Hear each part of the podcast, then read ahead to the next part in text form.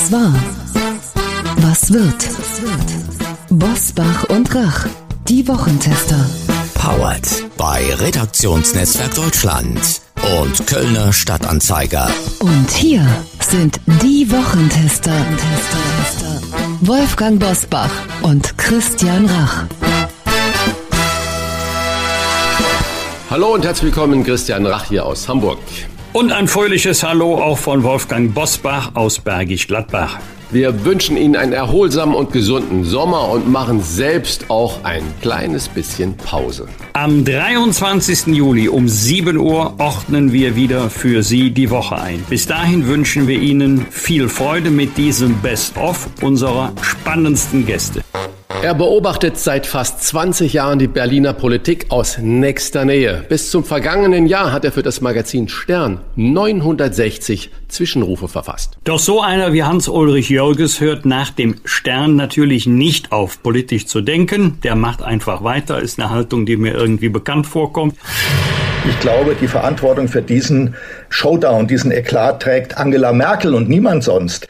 Sie will Söder. Das kann sie natürlich als ehemalige CDU-Vorsitzende nicht öffentlich erklären. Sie hat zunächst mal Annegret Kamm-Karrenbauer zerstört. Da hat sie aber Merkel bei einem Abendessen im Kanzleramt gepackt und hat ihr gesagt, das habe ich nun von beiden Seiten gehört, ich höre, du willst mich stürzen, du kannst es ja mal versuchen. Da, seit dieser Zeit ist AKK kaputt. Und wenn wir schon über Angela Merkel reden, ich will hier noch einen etwas gewagten Gedanken anschließen.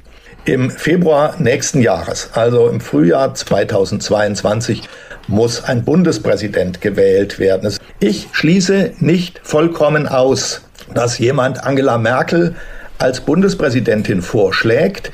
Und wenn ich drüber nachdenke, wer diesen Vorschlag machen könnte, dann fällt mir sofort Markus Söder ein. Herzlich willkommen bei den Wochentestern. Friedrich Merz. Ja, herzlichen Dank.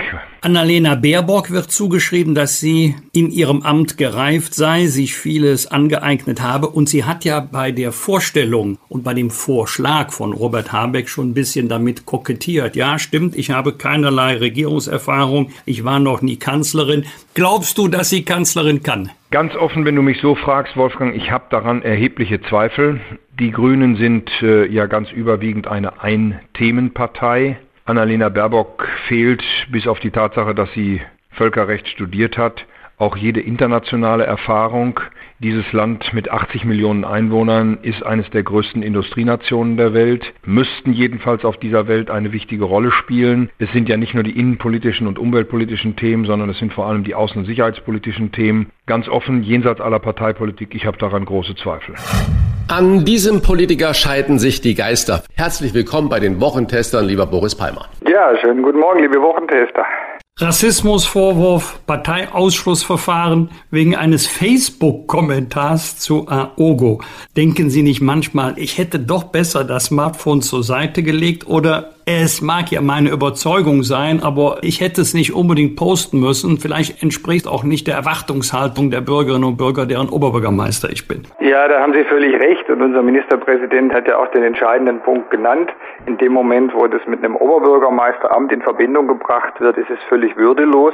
Und da hätte ich das Handy in der Tat besser weggelegt als die 65 Zeichen eingetippt. Da gebe ich Ihnen recht.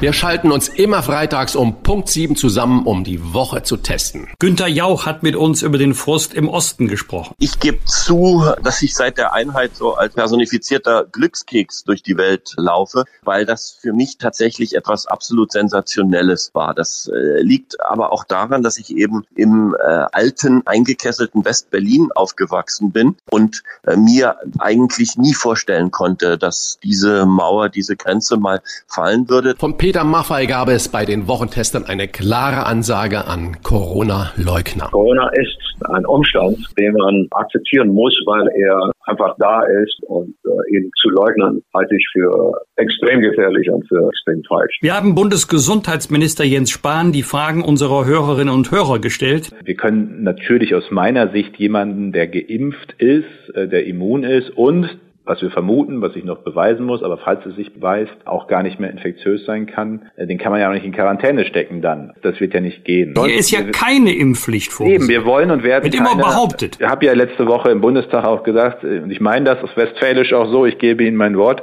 es wird äh, für dieses Virus keine Impfpflicht geben. FDP-Vize Wolfgang Kubicki hielt bei uns einen flammenden Appell für Selbstständige. Die Menschen brauchen wieder die Planbarkeit ihres Lebens zurück. Die brauchen die Möglichkeit zu wissen, dass sie über Ostern möglicherweise in Urlaub fahren können oder auch nicht. Die müssen wissen, wann sie wie auftreten können und wann sie wieder ihre eigene Existenz sichern können. Lange hält diese Republik das nicht mehr aus. Klartext gab es auch von Karl Lauterbach zu Corona. Wir stehen hier mit dem Rücken zur Wand. Wir müssen jetzt einen sehr konsequenten Lockdown machen. Wenn wir die Mutationen bekommen, die sehr viel ansteckender sind, dann haben wir natürlich viel drastischere Maßnahmen notwendig, um das Gleiche zu erreichen. Und von Dieter Nuhr zur Debattenkultur. Steht auch in der Zeitung gerne, ich wüte oder nur wütet wieder. Bin eigentlich eher zu ruhig als zu wütend. Als ich gehört habe, die CDU muss jünger werden, sie muss weiblicher werden, sie muss bunter werden, da hatte ich sofort den Gedanken, oh, für dich wird's langsam Zeit, ja. Deswegen haben wir gesagt, wir beiden alten grauen Männer, mein Lieber.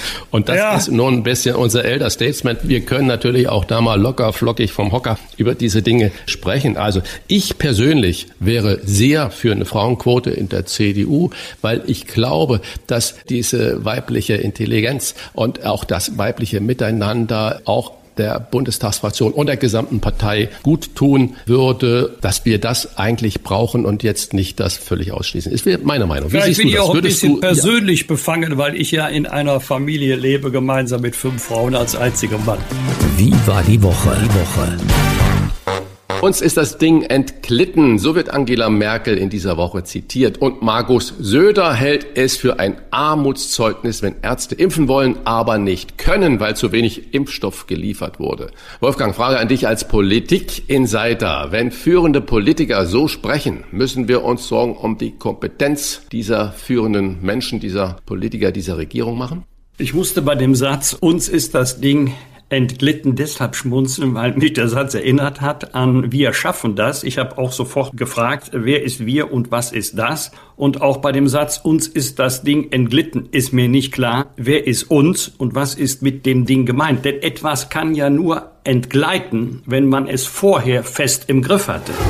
Leute, was haben wir hier mittlerweile für ein Niveau? Ich verstehe das ganze Niveau der gesellschaftlichen Debatte nicht mehr von Leuten, die bekannt sind, die populär sind. Nehmen wir mal das Beispiel äh, Jens Lehmann oder nehmen wir mal das Beispiel Fritz Keller, den ich persönlich kenne. Wir müssten doch langsam wissen, jeder NS-Vergleich, erst recht ein Vergleich mit Freisler, Goebbels, Hitler, geht total daneben. Man erreicht das Gegenteil, was man vielleicht erreichen möchte, weil die Empörung sofort auf den Urheber zurückfällt. So ähnlich ist es auch jetzt bei Boris Palmer. Dennis Aogo trainieren bis zum Vergasen.